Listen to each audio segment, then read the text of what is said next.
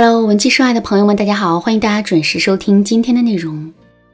昨天啊，我收到了粉丝小青的求助。小青在电话里对我说：“老师，我被自己最爱的人给骗了，现在心里真的很难受。”听到这句话之后啊，我的心里也略微诧异了一下，因为据我所知，小青刚刚结婚不久，现在跟老公正是浓情蜜意的时候，她应该很开心才对呀。怎么会难过呢？而且两个人交往的时间不短，结婚之前，小晴也时常会在朋友圈里秀恩爱，说自己的老公怎么怎么暖心，怎么怎么优秀。现在她怎么会突然变得自己被骗了呢？带着这些疑问，我问小晴，到底发生了什么事？这里面会不会有什么误会呀？小青叹了一口气对我说：“不会有误会的，老师，他就是骗了我。”结婚之前，我一直以为他是一个小富二代，因为他身上穿的都是名牌，每次给我买的礼物也都很贵重，类似于 GUCCI 啊、爱马仕这类牌子的东西。我现在手里已经一大堆了。可是结了婚之后，我才知道，这些他送我的礼物，包括他身上穿的、戴的，都是网上贷款买的。他哪里是富二代啊？简直就是个富二代！啊！现在我的肠子都悔青了。听了小青的话之后，我也在心里替她叹了一口气。俗话说：“嫁汉嫁汉，穿衣吃饭。”男人在经济方面的情况，绝对是我们在考量这段婚姻时很重要的一个参考标准。如果男人在这个方面弄虚作假的话，我们的婚姻势必会充满隐患。怎么才能避免这种情况出现呢？我们要做的就是。通过男人的言行举止、兴趣爱好、日常表现来综合判断他的经济情况，而不是单纯的看男人穿了什么衣服以及给我们花了多少钱。具体的，我们可以这么去考量：第一，观察一下男人的消费观。如果男人真的是一个小富二代，或者是他通过自己的奋斗，现在的经济水平已经很不错了。那么，男人在消费的时候会更加注重品质。不过呢，我们一定要弄清楚这里的品质指的到底是什么。不是简单的穿名牌、用奢侈品，这就是品质啦。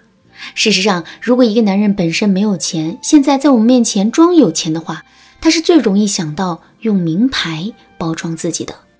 真正的品质，一方面是男人对待这些奢侈品的态度。其实，在一个有钱人的眼里，奢侈品就是一件普通的东西，所以他们会更多的去享受奢侈品带给自己的舒适体验，而不是去炫耀。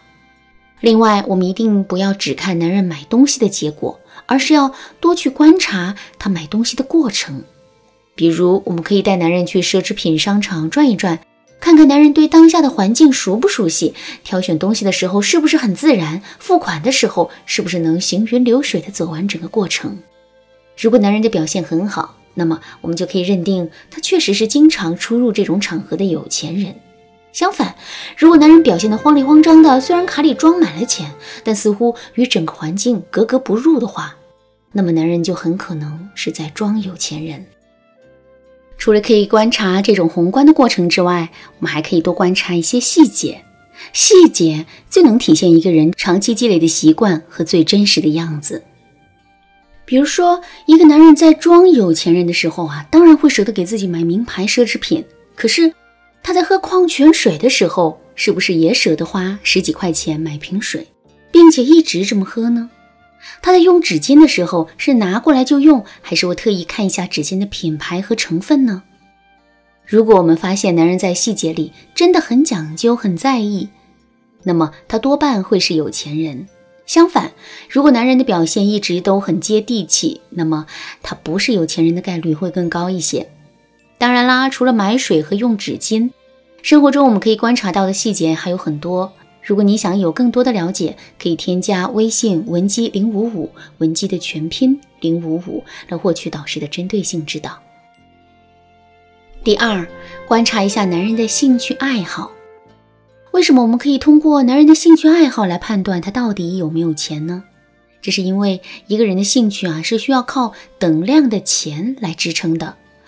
比如说，如果男人的兴趣爱好是弹钢琴，那么在他小的时候，他的家人最起码要能够给他买得起钢琴，请得起钢琴老师。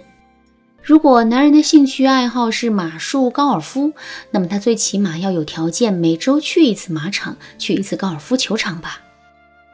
所以呢，我们完全可以根据男人的兴趣爱好来大致推断他的经济水平。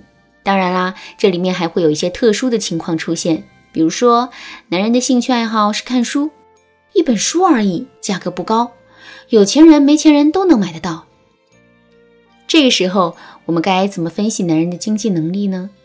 很简单，我们要看男人看的究竟是一些什么书。如果男人看的书很成体系，书目也更偏重于对人生的思考、生命的探究等等一些内容的话，那么很显然，男人从小就受到了很高质量的教育，而这种高质量的教育是需要经济作为基础的。相反，如果男人很爱读书，但家里藏书大多是盗版书，或者是男人更加钟情于一些类似于玄幻、修真小说之类的内容，那么男人小时候的家庭条件可能并不是很优越。第三，我们要观察一下男人的社交圈。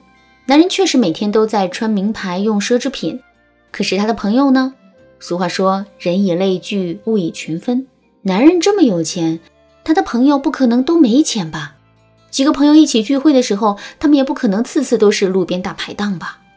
虽然你可能会说吃大排档也没什么，很多有钱人都这么接地气啊。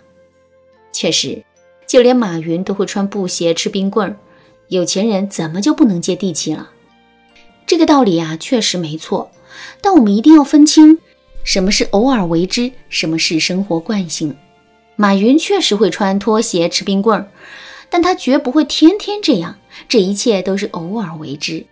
同样的道理，如果男人的经济条件很好的话，他确实也可能会去吃大排档，会去体验各种接地气的生活，但他不会一直这样去做。所以，如果男人真这么做了，还美其名曰接地气、体验生活的话，我们就一定要小心了。以上就是我今天要分享的判断男人经济水平的方法。不过呢，一些渣男的隐藏能力啊，有时候会远远超过我们的想象。所以，如果你测试完男人之后，还是觉得有点不放心，或者是想在导师的指导下得出更准确的结论的话，你可以添加微信文姬零五五，文姬的全拼零五五，来预约一个免费的咨询名额。好啦，今天的内容就到这里啦。文姬说爱，迷茫情场，你得力的军师。